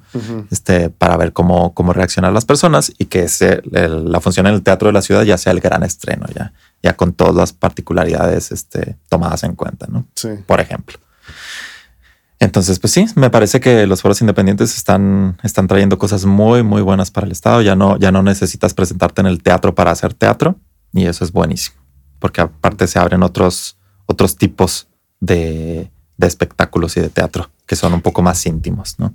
Pues en sí, en general, ¿cuánto, cuánto tiempo tienes con la compañía ya? ¿Tenías 20 tantos? Ah. Sí, tenía veintitantos Tengo como veintitantos con la compañía. No, empezó en 2017, 18, 19, 20, 21. Son cuatro años. En mayo del año que entra cumpliríamos cinco, años. Cinco años con la compañía, pues ya es. Sí, ya es algo. Y la, Es casi una carrera universitaria. Sí, ya, ya nos vamos a graduar de la carrera. Apenas vamos a graduarnos de la carrera. Maldita sea. Por ejemplo, has llevado en esos cuatro años, eh, cuatro años y medio la, compañía. a la par has estado este, también desarrollando o, involucrado en otros trabajos muy relacionados a... Sí, este, afortunadamente también, digo, muchos trabajos artísticos, también trabajo con otras compañías, no es... No es como que yo ya sea exclusivo de veintitantos teatros y ya no pueda trabajar en otros proyectos. Creo que aquí en Chihuahua no existe tanto eso. Hay compañías que sí son más apegadas y cerradas, pero en general creo que todos colaboramos en, ciertos proyectos, ¿no? Pero aparte también este, tuve la oportunidad de, brincarme a otra área que hasta cierto punto yo no sabía que existía, que era la de la gestión cultural, ¿no? Eh, por ahí se abrieron las puertas en, la Secretaría de Cultura. Estuve trabajando tres años ahí y... Es una administración, ¿no? Ajá, ajá. Y bueno, no, realmente porque es eh, de gobierno, de gobierno del estado, entonces pues la, mitad. Ajá. Pero, pero eso estuvo muy chido. También fue una experiencia bien, bien interesante estar precisamente del otro lado, porque estamos acostumbrados como artistas a no, pues que nos apoye el gobierno, pinche gobierno que no nos apoya, no mames. no tengo nada. y tenemos, eh, tenemos mucho esa característica de que no, pues es que son bien desorganizados en gobierno, nunca hacen las cosas bien. Entonces, tener la oportunidad de estar del otro lado, eh, pues te hace, te hace abrir mucho tu mente y darte cuenta de que, pues, está haciendo las personas con las que tienes contacto en gobierno están haciendo bueno, no puedo hablar por todos, ¿no? Pero por lo menos mi equipo de trabajo en aquel entonces, este, estábamos haciendo todo lo posible porque las cosas salieran tan bien para los artistas. O sea, siempre estábamos buscando el, bien de los artistas y que, y que sus funciones eh, funcionaran, valga la redundancia, y que, que tuvieran la, la, mayor calidad posible, ¿no? Que tuvieran un pago digno. Siempre se estaba buscando eso. Y a final de cuentas, pues no siempre es posible porque hay decisiones que se toman muy arriba. A final de cuentas es burocracia, ¿no? Entonces viene todo un proceso que hace las cosas más complicadas. Pero te digo, sí fue un proceso de enseñanza bien grande. El saber, gracias a eso aprendí mucho de, gestión cultural, que es algo que no enseñan mucho o nada prácticamente en la escuela. Puro callo y andar ahí. Es vender arte. Vender arte. Nadie te enseña. Todo el mundo te puede ofrecer de que yo te enseño a actuar y a producir y decir, pero prácticamente nadie te enseña a vender lo que, lo, que, produces. Entonces es toda una ciencia también. Sí, estarte ya, o sea, cómo te enfrentas al mundo, ¿no? A que te realmente te lo acepten. Sí, hablar con empresarios, ver proyectos, becas, los trámites. Sí, es como que lidiar con Hacienda, porque tienes que lidiar con Hacienda para para todo el mundo tiene que lidiar con eso. Maldita sea. Entonces, por ejemplo, entonces ya, ya le entraste a la actuada, a la, dirección, a escribir, a gestionar. Ahorita, bueno, retomando creo que esta cuestión de la, un poquito de tu etapa de actuación. Sí. También estás a punto de, participar en una, como actor, no sé, volviste, ya después de que tanto tiempo retomaste estar tú enfrente actuando. Llevaba, creo que la última función que tuve como actor fue en enero del 2020 antes de que empezara la pandemia. Entonces ya iban a ser casi dos años de que, de que no actuaba. La verdad, sí fue, sí fue algo. O sea, de verdad, yo sí ya me sentía empolvado. El, el flyer, que es el, el ornitorrinco. El ornitorrinco, sí. Sí, el ornitorrinco es una puesta en escena muy divertida. La verdad, estoy muy agradecido con Ernesto Medina, que es quien me invitó al proyecto y quien está dirigiendo. Bueno, este... Que anduvo visitándonos también hace rato. También. Sí, más, sí. Qué chido. sí, qué raro. qué raro. Este sí, entonces está, está, está muy cool volver a, volver a eso, porque yo verdaderamente estaba tan enfocado en mis proyectos como, como director y como escritor que veía como muy, muy difícil volver a actuar, a menos que un proyecto realmente me llenara bien, ¿no? Entonces ese, ese proyecto ya lo habíamos comenzado hace varios años, nunca había podido ver la luz del día, hicimos unas lecturas, pero nunca lo montamos. Entonces ahora que me invitó, que ya se dio la oportunidad de tener una presentación ya bien montada, luego, luego le dije que sí, pues para quitarme la espinita de, de, hacer ese personaje, porque es muy divertida, la verdad la obra está, está muy chida y te, te pone algunos, algunas, algunos cuestionamientos muy interesantes sobre la sexualidad, precisamente. ¿Cuándo se presenta el, en primer de diciembre? El Ornitorrinco se presenta el 9 de diciembre en el Teatro sí. de la Ciudad. Ok, porque sí, para que la gente que ya vaya a ver este, uh -huh. este capítulo, pues está, tienen chance de, sí. de comprar sus, sus boletos, ¿no? Sí, también.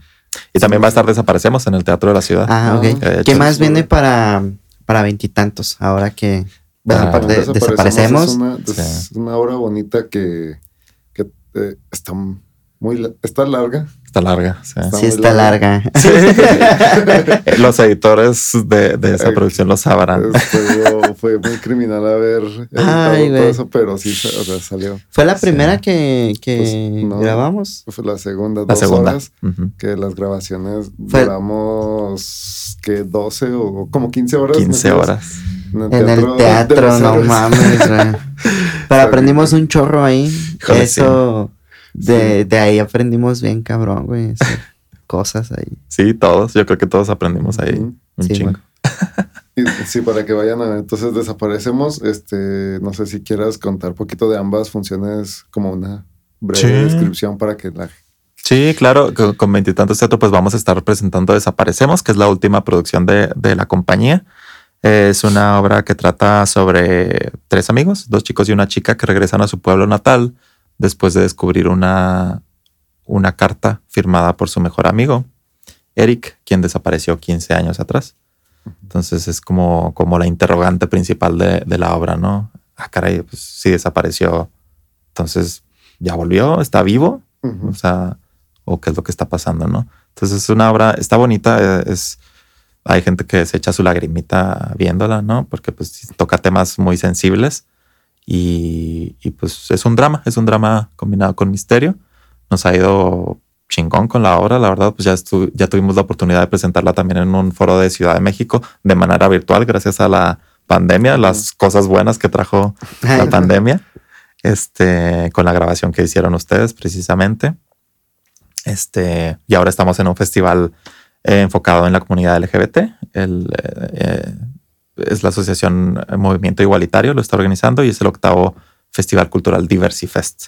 Entonces formamos parte de, de, este festival. Tendremos la oportunidad de presentarnos en el Teatro de la Ciudad, que es una función que ya teníamos pendiente desde hace uh, un chorro de tiempo. Entonces afortunadamente ya podremos tenerla. Vamos a estar el 2 de diciembre a las 7 de la tarde. Entonces okay. ahorita ya están los boletos, boletos en, en taquilla. En taquilla. taquilla. Sí, pequeño breve espacio publicitario. publicitario para, para que vayan a verla. Échenle más, hombre. Sí, que de hecho también ahí podrán ver el trabajo de Trompeta Films porque es una obra que tiene breves intervenciones cinematográficas. Ah, sí, bueno, sí. sí. Entonces, unas grabaciones previas. Sí, les, les, les voy a poner un clip aquí donde estoy grabando una de las escenas corriendo tras, sí. tras los lepes, güey. Verga, cómo me cansé, güey. Sí, estuvo, estuvo, estuvo, chido. Creo que fue lo primerito que grabamos, ¿no? Con sí, iba aterrizando literal, venía de Puebla. Ajá. Y era ahí en corto del aeropuerto, ¿te acuerdas? Sí, sí. Y sí. de ahí del aeropuerto me pasé para allá. No mames, eso yo no lo sabía. Llegué con el equipo sí, y todo. Sí. O sea, como fui un día y medio, bueno, pues dos días prácticamente, Ajá. pues llevaba todo en mi mochila, o sea, ni siquiera traía maletas. Wow. Entonces fui, regresé y ahí mero llegué y Que también te tocó los estragos de la producción que te cortaste, ¿no? En el, en en- el me río. metí en el río. había- de hecho, ahí van a estar saliendo en la pantalla. Por ahí, por ahí los debe tener Félix. Este, me metí a un río y había como una botella eh, de vidrio, ajá, y la pisé y luego yo, Chinga. y luego, ah, espérenme, me corté y luego los niños ahí también descalzos y yo, Ay, sí. hay vidrios y los otros, ¿qué? Y luego yo, estoy bien, no pasa nada. Ah, pero no solté la cámara. Eso es profesionalismo. Profesionales. Claro. y ahí andaba cogiendo. pero- Lo bueno es que grabamos las escenas de correr, güey. Antes. Antes. Antes, sí. Simón. Sí, y sí, luego cortarte en, en la planta del pie es bien escandaloso. O sea, Un chingo de sangre. sa- así parecía que me iba a morir. Y luego duró un chorro en sanar, güey, porque todo el tiempo estás pisando. Sí, y es como que, Ajá. sí, sí, sí. Ay, no se corten en la planta del pie, amigos. No. Es feo. Sí. Sí, es muy feo. Y, Y oh, hablando de las desgracias de Sergio. Ah, cálmate, ponte el collarín, güey. Una de tantas, sí, sí, sí. Una de tantas, ponte el collarín.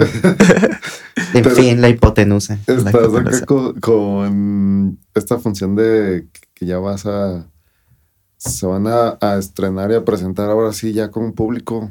O sea, ya tenemos un- unos cuantos meses, este, si no me equivoco, desde octubre, septiembre. En septiembre ya fue cuando empezó medio a ponerse ya la Sí. posibilidad de que haya público. Sí, en agosto tuvimos presentaciones en Teatro Bárbaro, precisamente. Ajá. Entonces ya.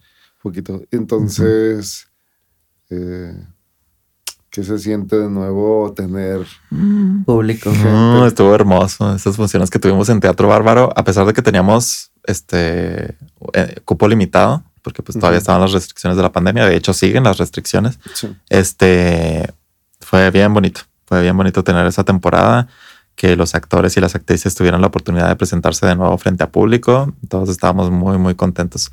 Porque además fue, fue una oportunidad de crecimiento. Esta obra la estrenamos días antes de la pandemia y ya no la habíamos podido volver a presentar más que la versión que, que Virtual. grabamos, la versión virtual. De hecho, Entonces- esas presentaciones se presentaron en híbrido, ¿no? En presencial y en virtual. Sí, Sí, también. ¿verdad? Ujú. Sí, sí, sí, sí, sí. Sí, Sí. tuvimos, podían verla de las dos maneras, dependiendo de lo que, que quisieran. Y no, estuvo bien chido. Crecimos mucho, la obra creció mucho. También tuvimos oportunidad de corregir muchos detalles técnicos que teníamos. Entonces, ahorita, ahorita creo que ya la obra está en otro nivel distinto al que estaba originalmente el año pasado que estrenamos, ¿no? Está, está bien chingón. Y pues posteriormente tenemos la función del Ornitorrinco el 9 de diciembre también ahí en el Teatro de la Ciudad. Y, y ahí me toca actuar. Ahí sí yo no tengo input de para ninguna ti, manera. Para ti, ¿qué ha sido el, el teatro, a fin de cuentas, con en estos cuatro años y medio, casi cinco años? O sea que si bien a ti te gustaba el, ci- el cine o te sigue gustando el cine y todo, pero Sí. el teatro, ¿qué significó para ti en tu vida? O sea que se, se podría decir que hasta cierto punto se escucharía muy dramático, pero casi, casi en mi caso me salvó la vida hasta cierto punto. Es como descubrir que no estás solo. Hay un autor de, de un dramaturgo muy famoso, este, que decía que él hacía y escribía teatro para no estar solo. Y eso a mí me llegó mucho porque es como, pues sí es cierto, porque cada proyecto teatral que haces, creas una pequeña familia.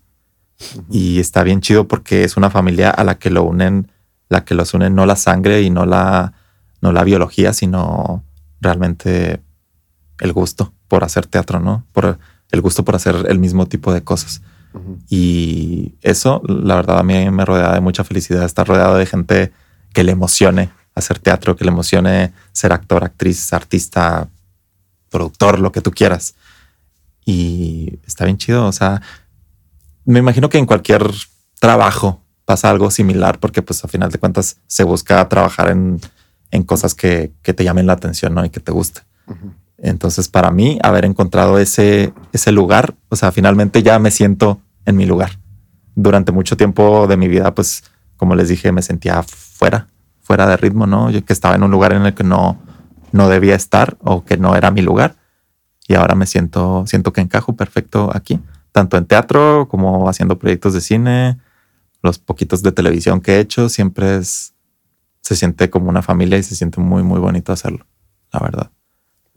Y con, y con, como digamos, como tu, eh, bueno, no sé, depende mucho de los directores y los dramaturgos y todo, pero por ejemplo dicen, bueno, la, el teatro eh, está para llegar y poner algo ahí. Ajá. O sea, tú nos, nos decía ahí Luis Bizarro en una ocasión, ¿no? Ujú. Tú pones una puesta en escena y el público puede que vaya y el público va a... Cada cabeza es diferente, o sea, no vas a tener el mismo impacto. Unos pueden decir tomar conciencia, otros pueden sensibilidad, otros pueden decir no me gustó, estar en contra, pero tú no sabes, ¿no? Simplemente el teatro va y llega y pone algo ahí sobre la, Sobre la mesa. sobre la mesa, ¿no? Entonces, por ejemplo, en, en tu caso, ¿cómo es esa cuestión de, de decirle al público, esto es lo que eh, este, escribo, esto es el mensaje que quiero dar a conocer? O simplemente es como, eh, sacas lo que hay dentro de ti, y, pero ya fuera de eso, lo que llega a pasar hacia Con el público. por el público, este, Me desentiendo. ajá, No, es, es, es bien loco, mira, es precisamente hablando con Luis Bizarro una vez, me dijo que el teatro es un agente de cambio en potencia, ajá, que es como lo más importante de la existencia del teatro, ¿no? Y a final de cuentas, siempre se trata de escribir y producir cosas que te nazca, que, que, que- que te urja, como decía mi maestro de, de actuación, que te urja que salga, que te urja que suceda, ¿no? Yo no, hasta la fecha, yo no he escrito algo que, que realmente, bueno, sí, sí he escrito muchas cosas, no, qué mentiroso, pero las cosas que últimamente he enfocando son cosas que realmente me urge comunicar, que salgan, que no se queden aquí embotelladas en, en donde sea que estén en mi cuerpo, sino que salgan, ¿sí?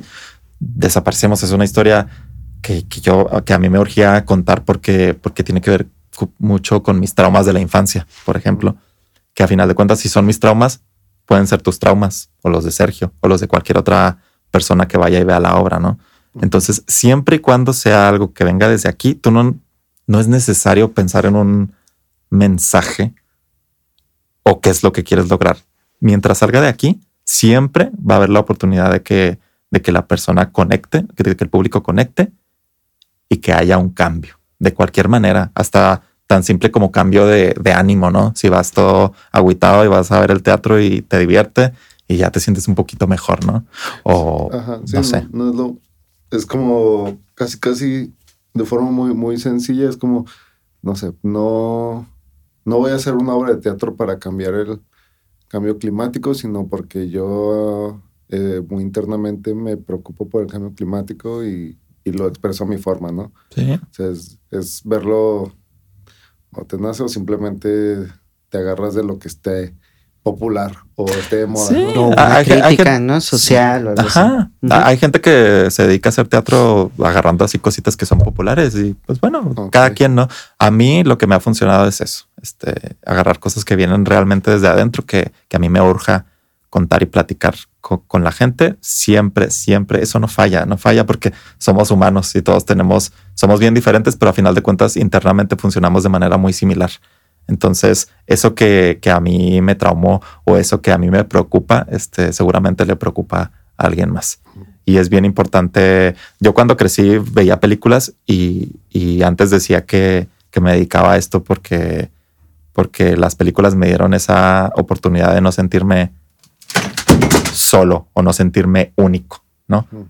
Porque podían pasar, no sé, por ejemplo, yo podía estar muy, muy triste por cierta situación X o Y y ver una película en la, en la cual el personaje también se sentía de esa manera y entonces era como, "Ah, no estoy solo, o sea, hay gente que está sufriendo las mismas cosas que yo y, y ya solo con eso ya te sientes un poquito mejor, ya te sientes parte de este mundo y es bien bonito lo que se logra. Yo, tengo una, una otra pregunta relacionada respecto al teatro porque es algo que apenas a mí me empezó como a... Lo empecé a notar en mí, Mm. de estar en tanto contacto con el teatro, que te así... ¿Cómo se te...? Bueno, con ciertas obras que últimamente han estado saliendo, que es como susceptible, estar susceptible a... Ir con la mentalidad de ver. O sea, por mm. ejemplo, que veo una obra y digo, por ejemplo, vi una obra que grabamos ya hace casi un año y luego esta, hace un par de semanas la volví a ver con otra compañía, otra dirección, otros actores, ¿no? Y dije, ya sé cuál. Eh, a lo mejor y no, no me va a causar, ¿no? Y de repente, este, va, voy a, va agarrando el ritmo, ritmo, ritmo, y llega un punto y digo, ah, sí, o sea... la energía es diferente. Sí, la energía es diferente. como que es esa cuestión de que siento que de repente antes ciertas obras y te has hecho, estoy mm, muy a flor de piel de a ver ahora qué. Ah, claro.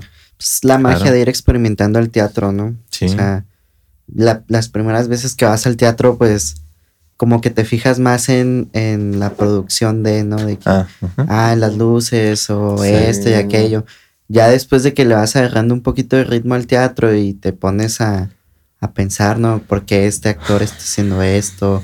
¿Por qué la, la escenotecnia, ¿no? Todo el conjunto ya del teatro en sí y lo empiezas a ver diferente, te empiezas a, a, ser más sensible y como decía Yair, ¿no? O sea, te llevas algo que a lo mejor la persona que estaba sentada al lado de ti se llevó otra cosa. Otra. O sea, porque algo de lo que presentaron ahí le llegó más a esa persona que a ti, pero a ti te llegó otro tema, ¿no? O otro sí. Entonces hay personas que mezclan como eh, experiencias personales con una crítica social. Este, o simplemente es teatro para niños que vayan relacionándose o primeras infancias, ¿no? Como grupo Lunia, ¿se llama? Lunia. Ajá, que tienen obras, o sea, yo no me imaginaba cómo sería una obra para, edades de 0 a 6 meses. Y decía, verga, güey, ¿qué van a hacer, güey? y pues se llama Apapacho eh, la, la obra. Entonces, más que para los niños, te vas dando cuenta que es para, también para los papás en gran parte. O sea, los involucran y los van haciendo más sensibles a que trae, trae a tu hijo a que conozca el teatro, el arte, que no todo, no todo es este, que sí es importante, ¿no? Eh, las cuestiones matemáticas y todo este hecho, pero también hay gente artística y que también es matemática. Entonces, el arte al final de cuentas te va a sensibilizar a, a, expresar. Entonces, puede ser alguien que sepa mucho de cuestiones técnicas, pero también eres una persona que sabe expresar cosas, ¿no? Y mezclas las cosas. Y claro. Al final del día va a ser eso. Pero sí. se me hizo muy curioso. Yo viviendo mucho tiempo aquí en Chihuahua, eh, que hasta hace poco realmente tuve un acercamiento más cercano, vale redundancia, con el teatro, ¿no? O sea, funciones de cero a seis meses, adolescentes y adultos, adultos. Entonces, hay cosas que, no mames, o sea, puedes hasta entender un poco hasta tus abuelos en una función. Sí. Entonces es como que, ah, yo cuando estaba más chavillo, este tema en específico me burlaba mucho de mis papás, ¿no? O sea, y ahora es como que, fuck, o sea, por ejemplo, cuando yo era niño, ¿no? De que me di cuenta de que, pues, a mí me dan mucho miedo las arañas, ¿no? Y era como que mi papá, pues, era, yo veía a mi papá y, ah, pues, mi jefe se la rifa, ¿no? como si nada. Pero ya creces después y te das cuenta que tu papá también iba con el culo del mundo, güey. A chingarse esa araña o sacarla o cualquier cosa, ¿no? Sí. Pero, pues, es como, pues, la protección y todo este Claro. Pero así es igual el teatro, o sea, vas sacando cosas. Y el primer acercamiento artístico está bien chido y si lo intentan y falla, no hay pedo, ese es el chiste, seguir intentándolo hasta que encuentres algo por ahí, ¿no? Que dices, ah, esto, sí me late. Sí, definitivamente sí. Y es como tú dices, por ejemplo, es bien importante que, que las personas sepan que a través del arte uno puede expresar y sacar muchas cosas, ¿no? Porque al final de cuentas vivimos en un estado en el cual se dan muchos, lamentablemente, muchos suicidios en, gente joven y tiene mucho, mucho que ver con que hay muchas cosas muy embotelladas sí. dentro y, el arte te ayuda a eso. A mí me ha ayudado mucho Muchos artistas me han platicado que les ha ayudado. Entonces, siempre hay maneras de lidiar con, con todo eso que traemos dentro, pero lo importante es sacarlo de una u otra manera. E incluso te ayuda, si, si tú no eres creador, si no eres artista, pero eres público del teatro, eso también te ayuda a sanar ciertas A cosas sanar. y empezar a sacar todo eso que traes adentro, ¿no? O a identificar ciertas problemáticas, ¿no? También. Que eso también está chido de que te sensibilizas con un tema y te das cuenta que a lo mejor tu hermano o tu vecino o algún amigo tiene cierta problemática, ¿no? E inclusive hasta lo puedes invitar, oye, vamos al teatro. Sí. Porque también como que llegar de, tú tienes ese, que es como No, que, sí. no. No. Entonces, vamos al teatro y, y ve algo y tú sabes que se va a llevar un mensaje de algo. Sí. Entonces, esa es la magia de, Sí. ya él lo va a interpretar a su manera, ¿no? Exacto, Sí, man. Háganse vergas. No, pues ya. El, maestro Sergio hablaba. Claro. Carrera trunca. bueno, amigos, hijo, es un- una hora y media, güey. Sí, ya para cerrar el, el podcast, este. ¿cómo, ¿Cómo ves tú, no sé, en un, en un- no por decir años, pero sí a mediano y largo plazo. El desarrollo de, de tu carrera profesional y personal, este, con la compañía o otras cosas que realmente lo que te anda interesando? Pues eh, yo tengo como una meta, hablando de largo plazo, yo quiero lograr este cierta estabilidad para, para las personas que trabajen en, en mi compañía, porque pues hasta ahorita son trabajos por proyecto, ¿no? Es lo que se logra, pero poder ofrecer esa estabilidad a todas las personas que trabajen en la compañía y que nos dediquemos realmente al 100% a, hacer esto que tanto nos encanta, ¿no?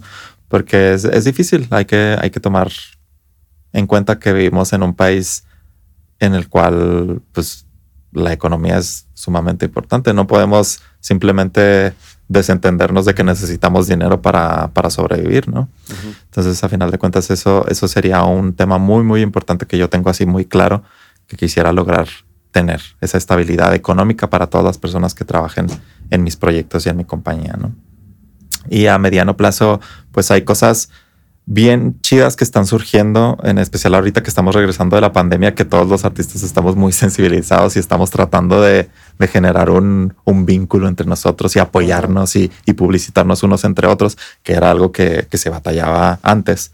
Este se me hace algo muy importante, entonces creo que es algo que hay que desarrollar, esa comunidad teatral este, o artística en general en Chihuahua, que se dé a conocer como eso, como una comunidad, ¿no? Este, no sé, abrir esta página que sea el, el lugar donde la gente pueda consultar una cartelera completa de todas las obras de teatro, las películas, los cortometrajes eh, regionales que se están presentando ahorita en Chihuahua, ¿no? Ese tipo de cosas creo que van a ser bien útiles porque una vez que logremos formar una comunidad bien unida, podemos empezar a, a crecer.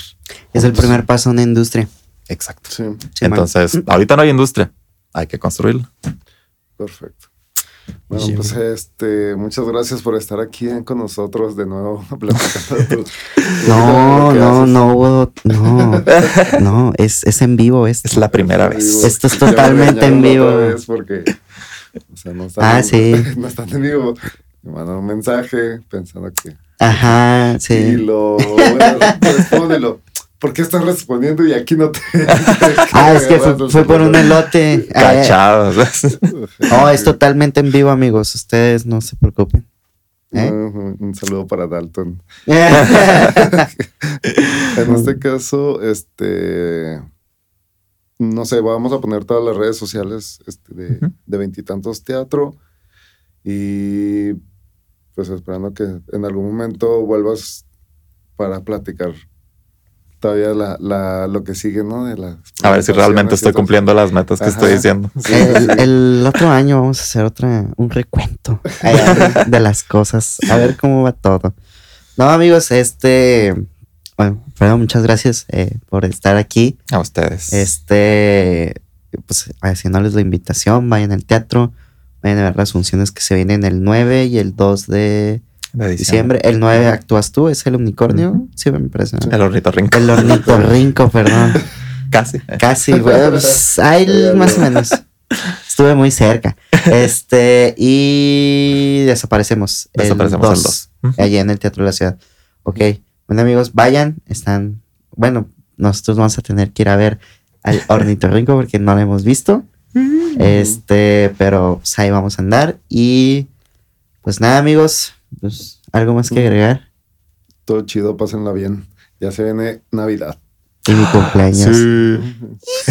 Mi cumpleaños va a haber sonidero. Eh, bueno, amigos, nos vemos. Cuídense mucho. Este, pues nada, bye. Bye. Bye.